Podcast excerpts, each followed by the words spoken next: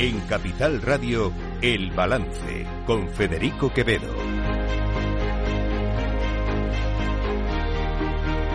Señoras y señores, buenas noches, bienvenidos. Este lunes 19 de febrero de 2024, son las 8, una hora menos.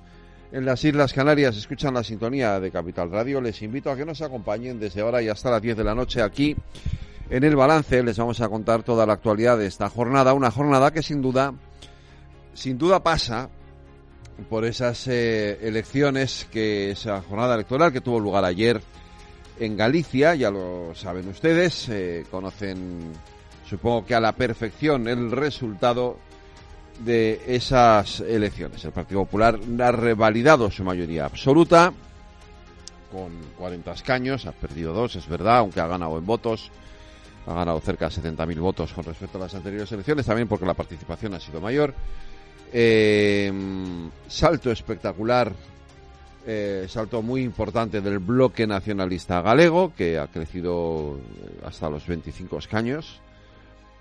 Hundimiento del Partido Socialista, que ha pasado de los 13 o 14 escaños que tenía a 9.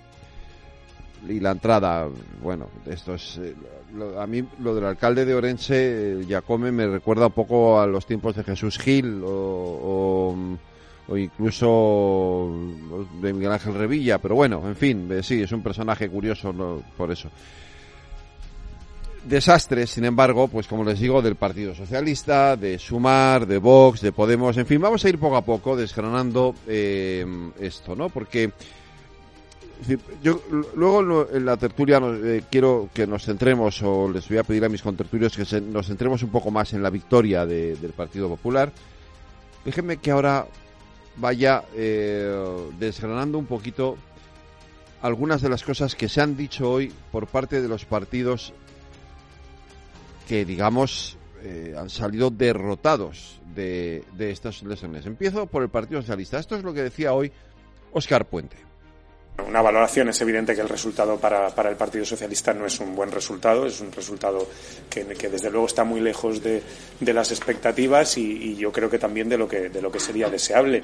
Y bueno, hoy ha habido lugar una, una, ejecutiva federal que me imagino que habrá hecho la valoración correspondiente. Yo no he podido asistir porque estaba eh, hoy reunido con la consellera y habrá que hacer una reflexión, yo creo que, que de fondo y profunda, porque bueno, ya he leído yo alguna cosa, ¿no? Ya, ya hay quien quien pretende vincular esto con la amnistía, por ejemplo, ¿no? Y como uno ve el sector de, que defiende eso, pues ya sabe por dónde no está el problema, ¿no? Porque entre otras cosas, si el problema hubiera sido la amnistía, pues los votos no se hubieran ido a un partido que también la defiende, como es el BNG. Es evidente que ese no es el problema. El problema es más de fondo y, probablemente es un problema que, tiene que analizar el Partido Socialista desde un punto de vista de su implantación territorial. ¿no? Es ahí donde, donde tenemos que hacer la, la reflexión más de fondo equivocada a todas luces. Equivocada a todas luces. Vamos a ver. Esto es un principio básico. Cuando un partido político asume un rol que no le corresponde, lo lógico es que los votos se vayan al partido político al que sí le corresponde ese rol. Y esto es lo que ha pasado en Galicia.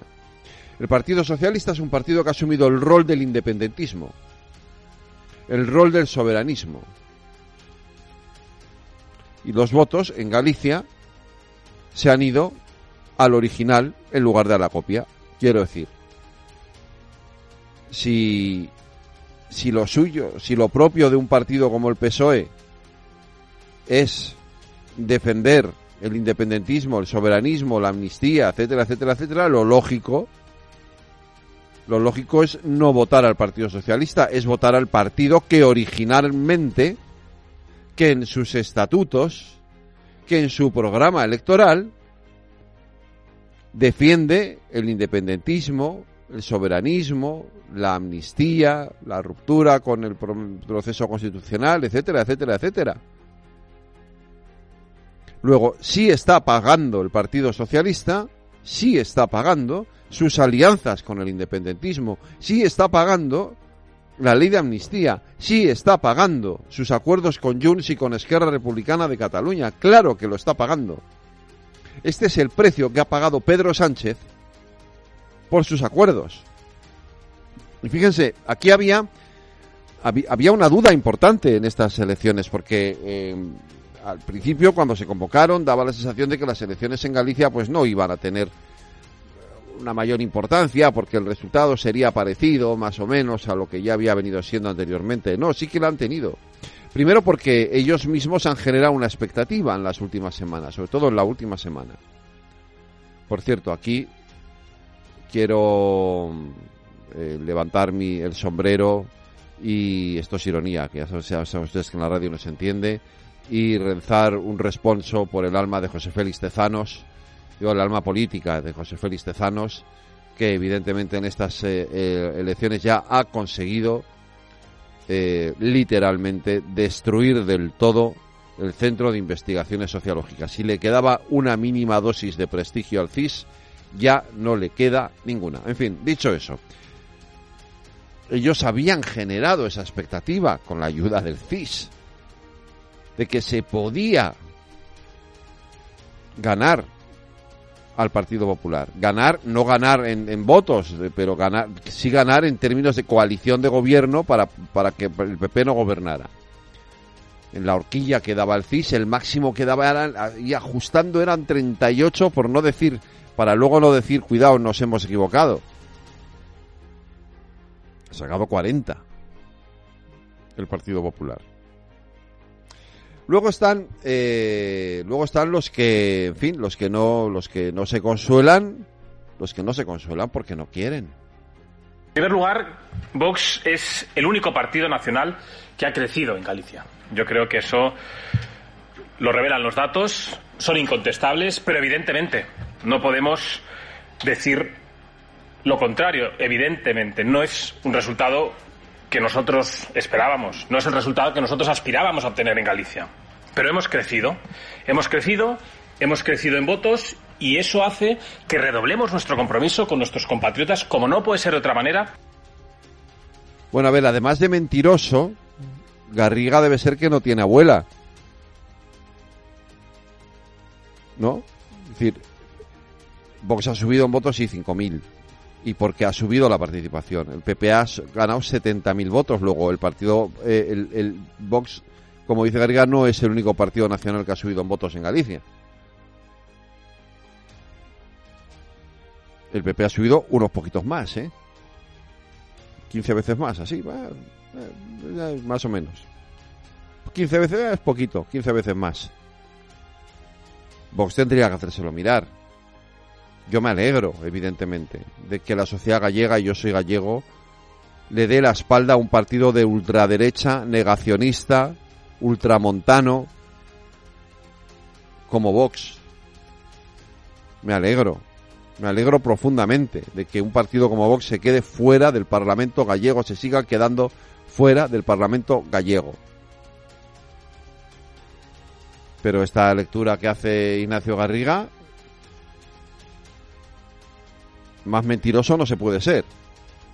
Luego están los que, mm, en fin, ahí siguen al pie del cañón. Eh, nosotros da igual los reveses que nos llevemos, que vamos a seguir dando toda la guerra que podamos.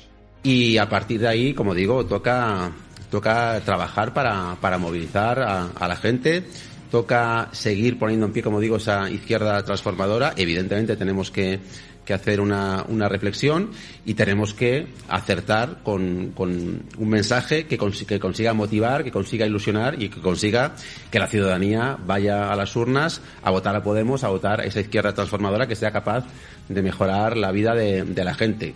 Hombre, Pablo, que ya habéis sacado menos votos que Pacma. Que habéis sacado menos votos que Pacma. El otro día estuvo aquí el presidente de Pacma, ni, ni blanco ni negro, con Fernando Jauregui conmigo. Ojalá les vaya bien en las elecciones europeas. Ojalá todo ese voto residual de Podemos se vaya al PACMA definitivamente y saquen algún escaño, porque total, para votar a esta gente, otra alegría que me llevo como gallego. Es decir, que al final esta gente de Podemos se quede fuera de todo.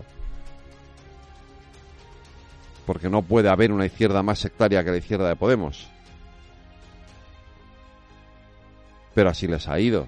Ah, ellos no, hay R que R. Vamos a seguir dando toda la guerra que podamos de aquí a final, de aquí hasta las elecciones europeas, donde ahí vamos a seguir.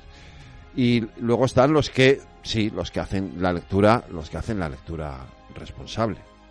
Y en el caso de los resultados de Sumar Galicia, pues fue una noche difícil, evidentemente, porque no esperábamos, eh, eh, nos esperábamos otro resultado y porque no hemos sido capaces, en nuestro primer intento, porque es la primera vez que nos presentábamos, de entrar en el, en el Parlamento gallego. Por lo tanto, miren, el resultado es malo, no vamos a, a rehuir responsabilidades eh, ni a buscar ninguna excusa, como se hace a veces en política, que creo que no es la manera de afrontar este tipo de situaciones. Pues no, lo que hay que hacer es sentarse, reflexionar y ver qué es lo que ha pasado. Ahora, es evidente es evidente que Yolanda Díaz tiene un problema. No es profeta en su tierra. Y esto se lo tiene que hacer mirar. La izquierda de Sumar tiene que hacer una reflexión muy profunda sobre qué es lo que está pasando y por qué en Galicia, de donde proviene, de donde es Yolanda Díaz, tiene un resultado tan pésimo. Y a lo mejor el problema es que los gallegos saben cómo es Yolanda Díaz. Y a lo mejor esta es la cuestión, lo que tienen que hacérselo mirar. En fin, todo lo que ha pasado este domingo nos va a conducir a un intenso debate a lo largo de toda esta semana. Obviamente tendremos ese debate, pero yo me quiero quedar en este final con una reflexión que hacía hoy alguien muy próximo, muy, muy próximo al segundo partido que puede celebrar estas elecciones, es decir, no al PP sino al BNG. Alguien tan próximo como Arnaldo Tegui. Y si uno suma, yo me he tomado un poco eh, el trabajo a la mañana de sumar los votos, más allá de los escaños, entre el PP y Vox hacen 747.000 votos y entre el BNG y el PSG hacen 707.000, que si se le suman los de Sumar y Podemos son parecidos. Es decir, que no ha habido tal abrumadora mayoría por parte del Partido Popular en votos. Y yo creo que la fuerza emergente en Galicia, la que es kilómetro cero, la que es izquierda nacional, la que es izquierda popular, que es el bloque nacionalista gallego, a pesar de que el vuelco en términos de gobierno no se va a producir, es la fuerza de futuro en Galicia. Y es la fuerza con la que habrá que contar también para hacer el debate territorial en el Estado. Hay una cosa que sí quisiera resaltar por último y es, cuando hablamos de que hay que abrir el debate plurinacional en el Estado y cuando la gente se pregunta ¿y cuáles son las naciones en el Estado? Miren los parlamentos, miren los parlamentos. Hay tres parlamentos, cuatro parlamentos, desgraciadamente porque los vascos del sur tenemos dos, que son diferentes al resto.